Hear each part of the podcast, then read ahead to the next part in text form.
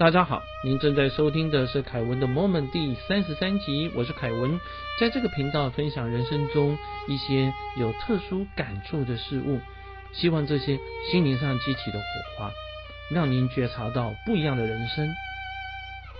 诶，我们的开场白和以前不一样，因为在这集开始要和大家介绍一本新的书，我也会和以前一样，在每一次呢。都和大家分享中间我认为最有趣的地方，然后还有我个人的见解。在这一集要开始前，先跟大家说明，请各位朋友不要从宗教的眼光来看，或者是来阅读我以下要介绍的这本书，因为这本书其实内容非常的特殊，我个人也非常的喜欢。那么它叫做归途，归是回归的归，徒是徒弟的徒，回归的徒弟，好归途。那它的副标题呢，是一位哈瑞奎斯纳导师的灵性自传，所以它是一个自传，哈。哈瑞奎斯纳是什么呢？他是来来自于印度的一个教派，我们呃有一些人也把它归类成在印度教。里面那个教派了，哈，那它主要是推广啊一个瑜一种瑜伽，然后还有呢和素食。特别的地方在于哪里呢？特别的地方在于说，这本书的作者他是一个美国人，而且他的肤色是白色的，但是他因为他个人一些特殊的际遇的关系，在他年轻的时候。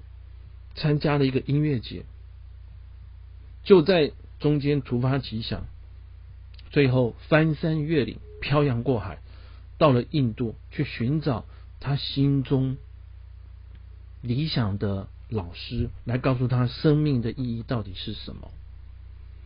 那么，我们如果说把它从华文的世界角度看，他有点像呃以前的话，在比较久以前，常会有一些啊。就是有人呢去寻仙访道啦，哈，到深山峻岭里面去找住在山洞里面的神人，好，然后传授超出生命意义，哈，让你怎么样跳出轮回的仙法给你，有点类似这样了，哈。所以如果从这个角度去解读呢，可能呃很多朋友就哦，好像还挺有意思的，哈。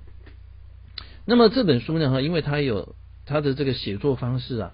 嗯，文学味道非常浓厚，我想是作者本身的文笔很好，翻译的翻译者的技巧也非常的高啊，所以让整本书看起来的话，其实是很舒服的，而且有点欲罢不能的感觉。那他一开始是倒叙法，先写一个场景啊，然后再回来去介绍他从年轻时候啊开始的一个经过啊，所以我先跟大家做一个说明啊。那么接下来呢，啊，就先介绍这本书的作者。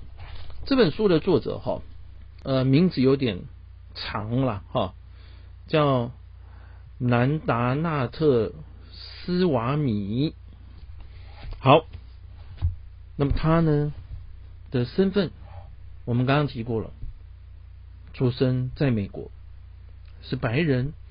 但是如果仔细去了解他的背景的话，其实蛮特殊。第一个，他是犹太人，哦，犹太人是属于比较少，就是他们整个民族哈人数比较少。但是呢，根据统计，以拿诺贝尔奖的比例来讲，他们在全世界的呃民族里面哈拿的比例是最高的。所以换言之，犹太人的智慧啊是有。非常高的水准。那么另外呢，第二个特殊的是什么？这个作者呢，他的祖先是来自于立陶宛。诶，立陶宛最近在台湾哈，可以说是一个热门的国家。这次的疫情里面啊，他们还赠送了疫苗给我们。那么跟呃台湾啊，可以说往来越来越密切哈。所以这个是在。在看这本书的时候呢，哈，啊，我从前几年看了以后，那么一直念念不忘，但是是因为跟图书馆借的。等我想要买的时候，我发现说这本书基本上在市场上面已经绝版，然后要买二手书。我跟各位朋友报告，二手书呢也不太容易买，所以对各位朋友来讲，好，那么比较好的方式，好，还是从图书馆哈可以借来看，当然也可以从我们啊现在要跟大家聊的这个 p a c k a g e 的上面的话去了解了哈。好，我们刚刚讲说呢，它有点像倒叙法。那么一开始的时候呢，好啊，他就想说啊，跟大家讲说他为什么要写。其实他写自己的书，他觉得不是很妥当了哈。那有件事情的话呢，让他改变了心意。二零零五年五月份，作者我们称呼这他叫理查哦，就是他在呃早年的话呢，哈，他的英文原名啊就叫理查。然后他接到老朋友的来电，那这位老朋友呢叫巴克提提尔塔斯瓦米，斯瓦米是一个尊称了哈。那么这个名字可能大家当然应该都不熟悉啊，但是跟大家简单的介绍，他是美国知名的灵性导师，好，那其实应该算是世界级的，所以他的仰慕者包括曼德拉，没错哈，就是前南非总统阿里拳王，哈，就是拳王阿里，好，所以各位知道说这位灵性导师呢，哈，他在这个宗教界，哈，有一定的专业。知名度啊，甚至于是应备受尊崇的。那么他这位导师打电话给他做什么呢？因为啊，巴克提他得了黑色素瘤，而且末期了啊。简单的讲，癌症快走了，所以他希望说呢，跟理查聊聊天。那理查就去看他。他跟理查说：“我想要死在你怀里，好，请留下来陪我。”这就是非常好的老朋友，而且他们呢都是走在灵性的道路上面，好，所以就有一些心意是相通的。所以接下来理查就七个礼拜的话呢，哈，陪在这个巴克提的旁边，跟他们聊，哈，他们中间啊熟悉的事情。有一天，这个巴克提呢就紧紧的握着他的手说：“这不是你的故事。”就讲他的事情，而是神引领了一个孩子走了一段不可思议的旅程，而且最终让他找到那个藏在我们我们所有人心中的共同秘密。所以别太小气，跟世人分享你所获得的东西吧。啊，那么他说希望理查答应他，把他自己的故事写出来。所以后来理查啊，他就写了这本书。那我们也因此可以看到啊，这本就中文名称呢叫做《归途》的书。哈，我们先从理查他的成长的足迹开始。一开始呢，好，他写到说啊，七岁的时候，他一个最好的朋友呢，哈，叫丹尼。丹尼的话，有一天就偷偷摸摸的带他到他家的地下室去玩。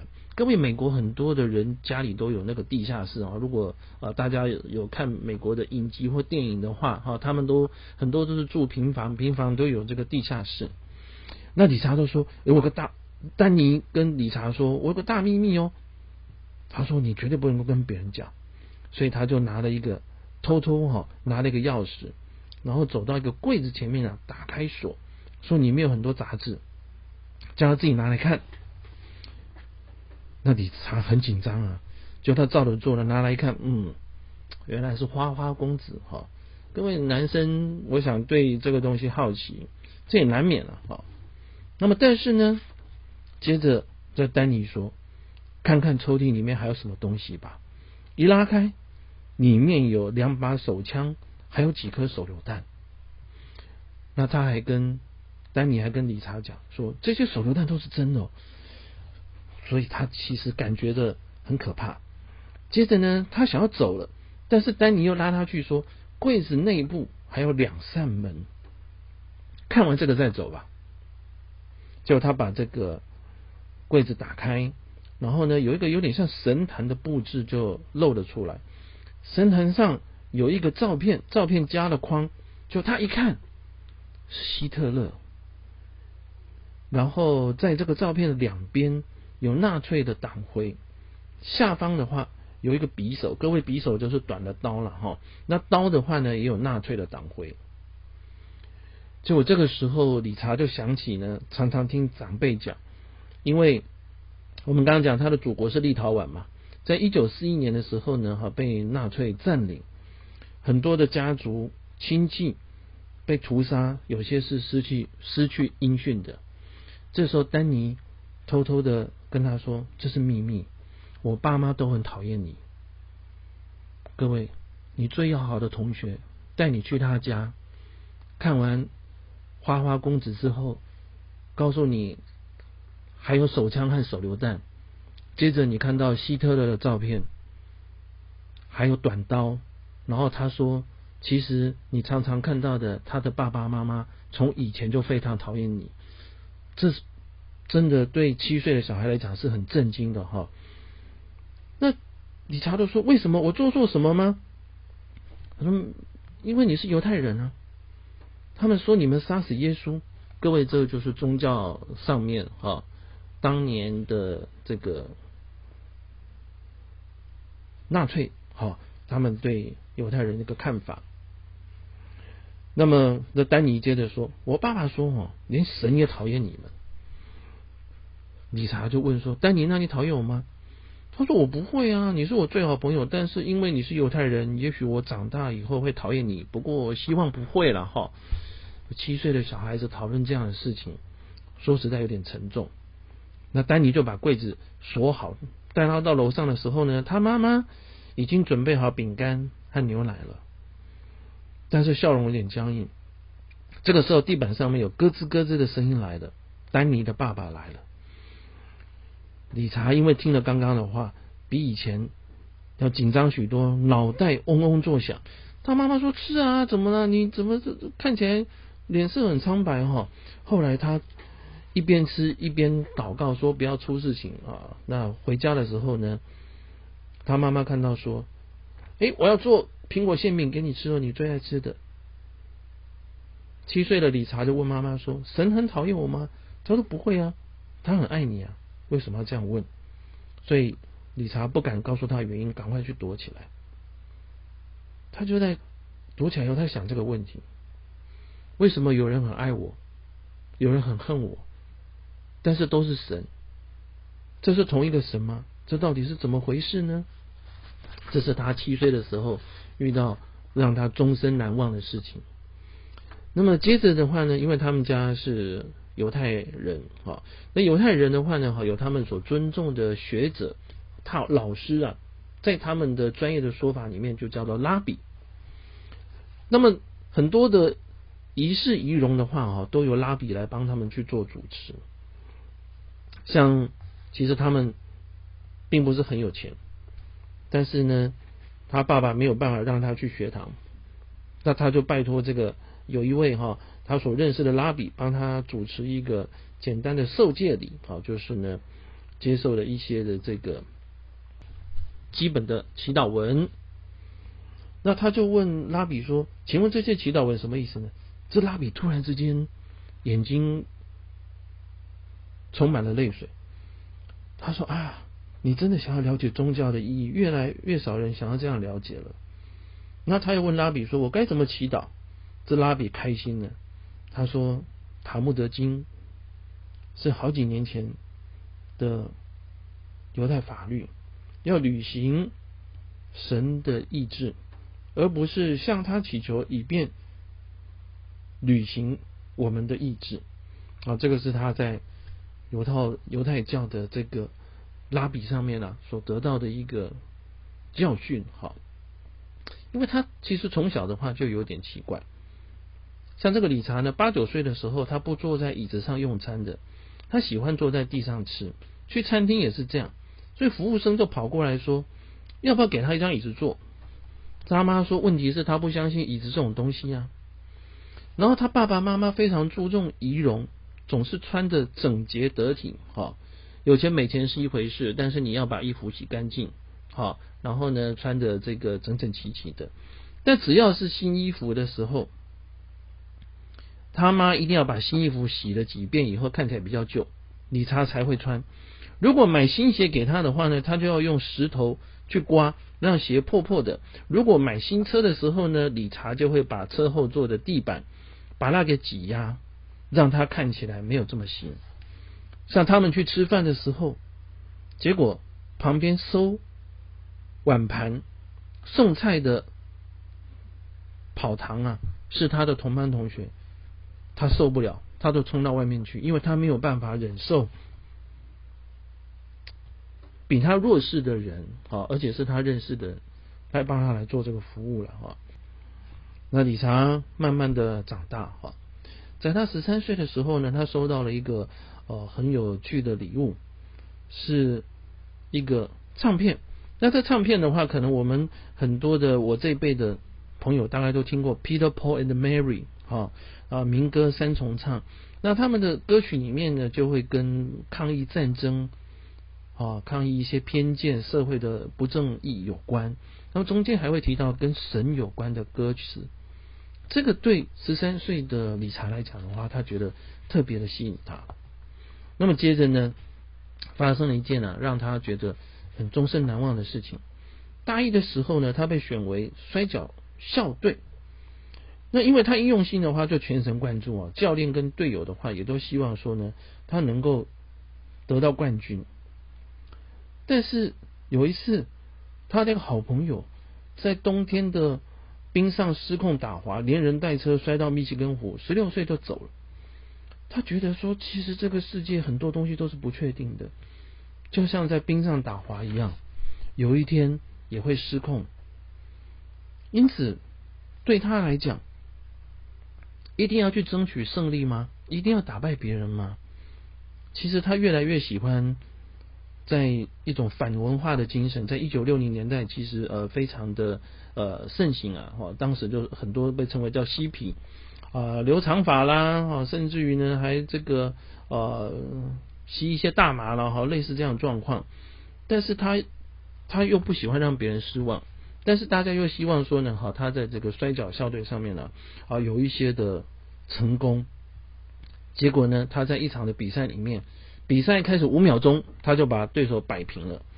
但是呢，他在这样快速的决斗的过程里面，肩膀脱臼，骨头刺进胸肌，肩膀异位，他就被送走了。